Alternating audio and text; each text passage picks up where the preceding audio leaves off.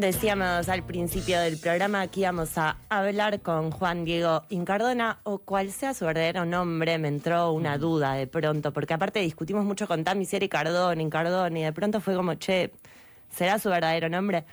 Eres escritor, nació en Buenos Aires en 1971 y creció en Villa Celina La Matanza. Ese barrio es el paisaje de Villa Celina, el campito, rock barrial y las estrellas federales, en las que logró tomar al barrio como disparador para formar un universo literario propio. Preguntábamos antes, nos preguntábamos cómo más podíamos nombrarlo, con urbanólogo de la literatura, tiró nuestra productora Micaela Soledad.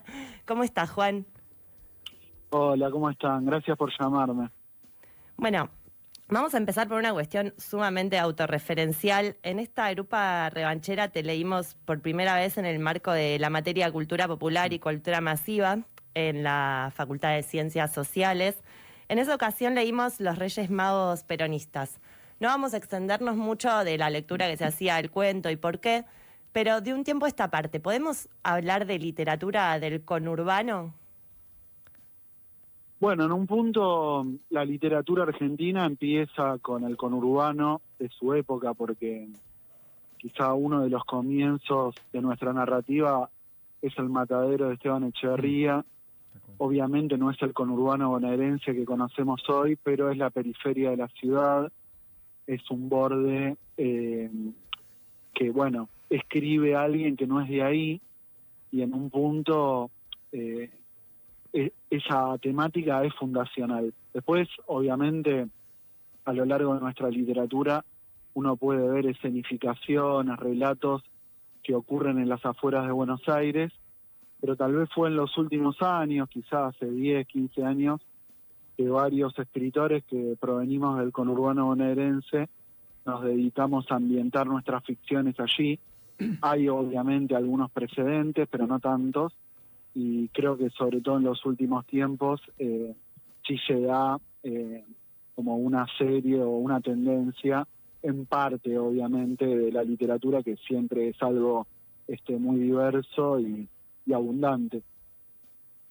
Sí, también quizás se ve un poco más eh, o, o, un quiebre en estos últimos, más que yo diría más de que 10, 15, quizás 20, eh, pensando en, en, el pasaje de los 90 a los 2000, ¿sí? ahí como podríamos retomar un poco esta famosa o ya no tanto eh, discusión entre literatura y política, ¿sí? ahí también queríamos saber dónde te parás o cómo lees esa relación, ¿sí? encontramos en tu, en que en tu literatura aparece mucho el peronismo, el barrio, y cierta cotidianidad que se va tornando fantástica, ¿sí? Aparecen los 90 como momento de quiebre y de transformación de, lo que es la fisonomía barrial, de los pibes, ¿sí?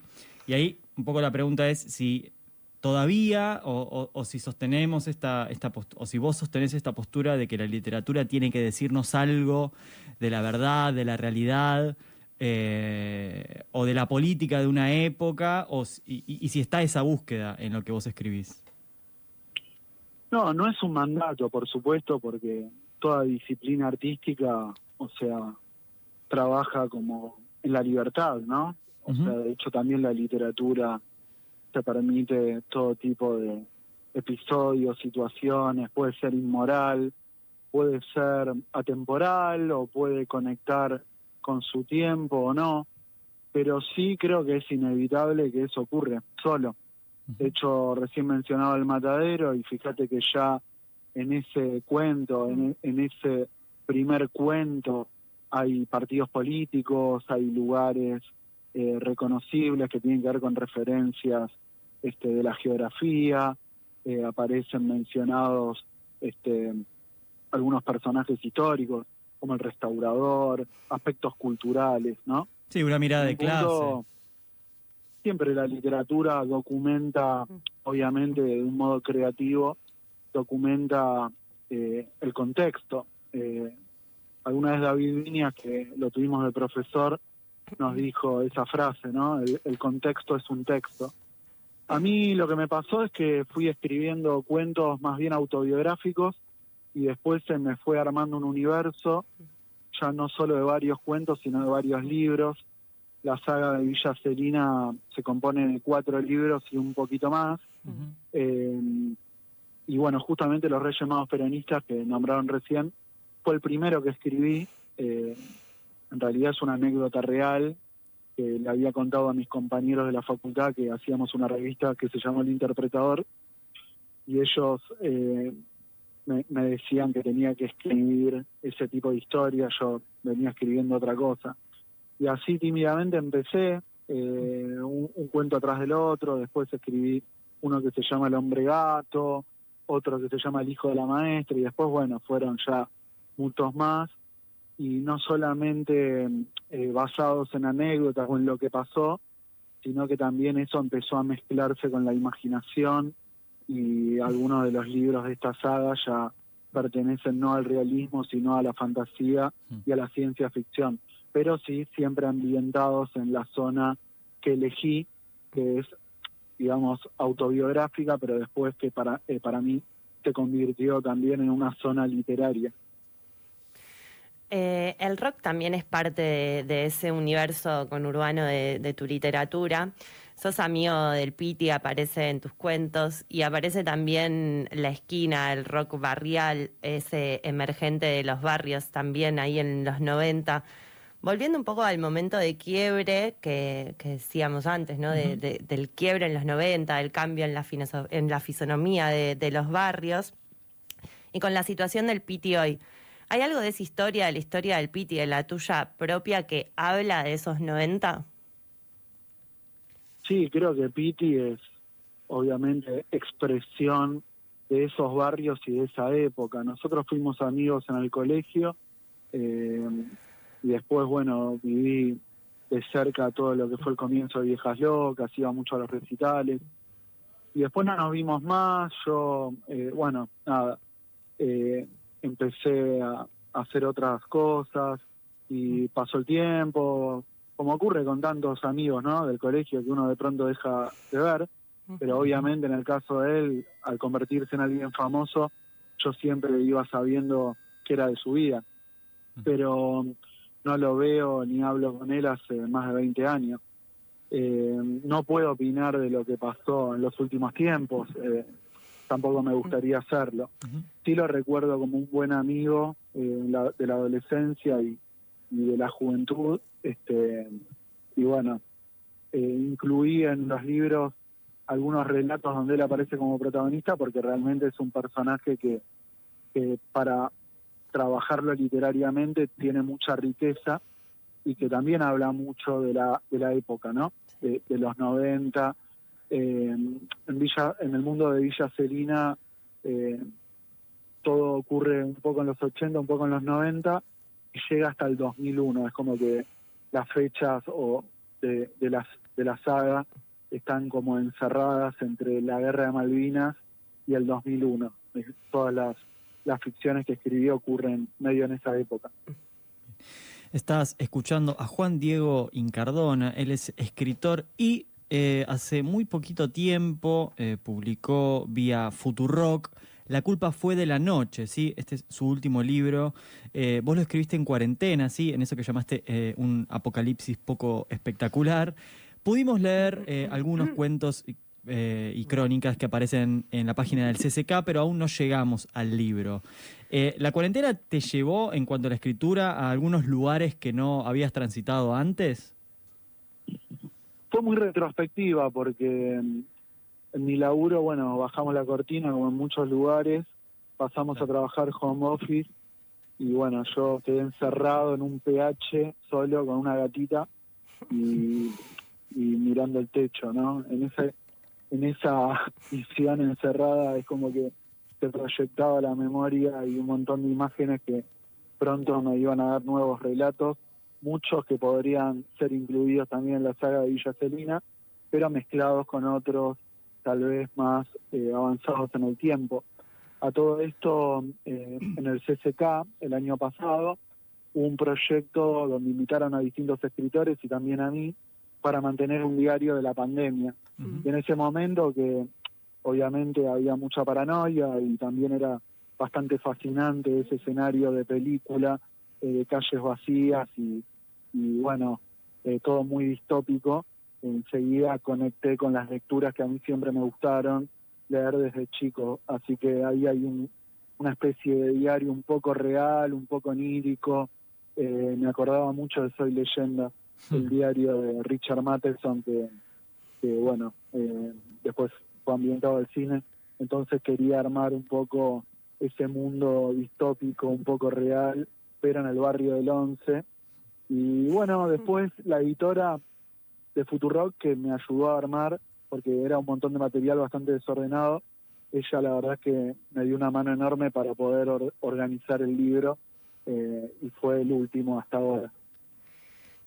Eh, hace poco entrevistamos a Dolores Reyes y ella también nos decía que arrancó ahí a escribir, como que la propuesta del CCK fue como que le dio un, puntapié para poder empezar a arrancar ahí a escribir en, en, la cuarentena, sobre todo al principio que estábamos todos así como metidos en una.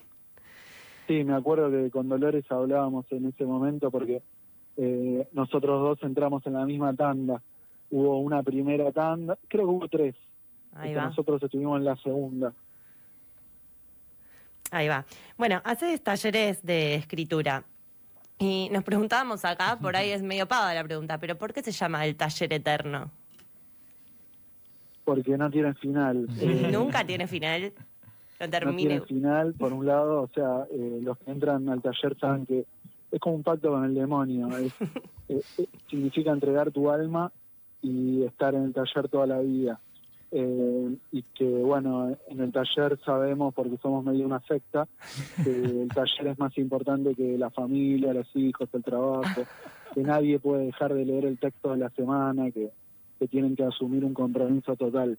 Claro. Es como lo que dicen de, los artistas con sus obras, ¿no? La, obra nunca se termina, se abandona. Bueno, con el taller pasa lo mismo. Claro. ¿Y hace, y hace mucho tiempo que tenés ahí como a los grupos? Y yo doy taller hace como más de 10 años, pero el taller eterno eh, ya tiene 6 años y monedas. Ah. Eh, el grupo más antiguo tengo tres grupos, uno que se llama Detectives de la Elipsis, que es el más viejo, y después hay otros dos que, que arrancaron recientemente.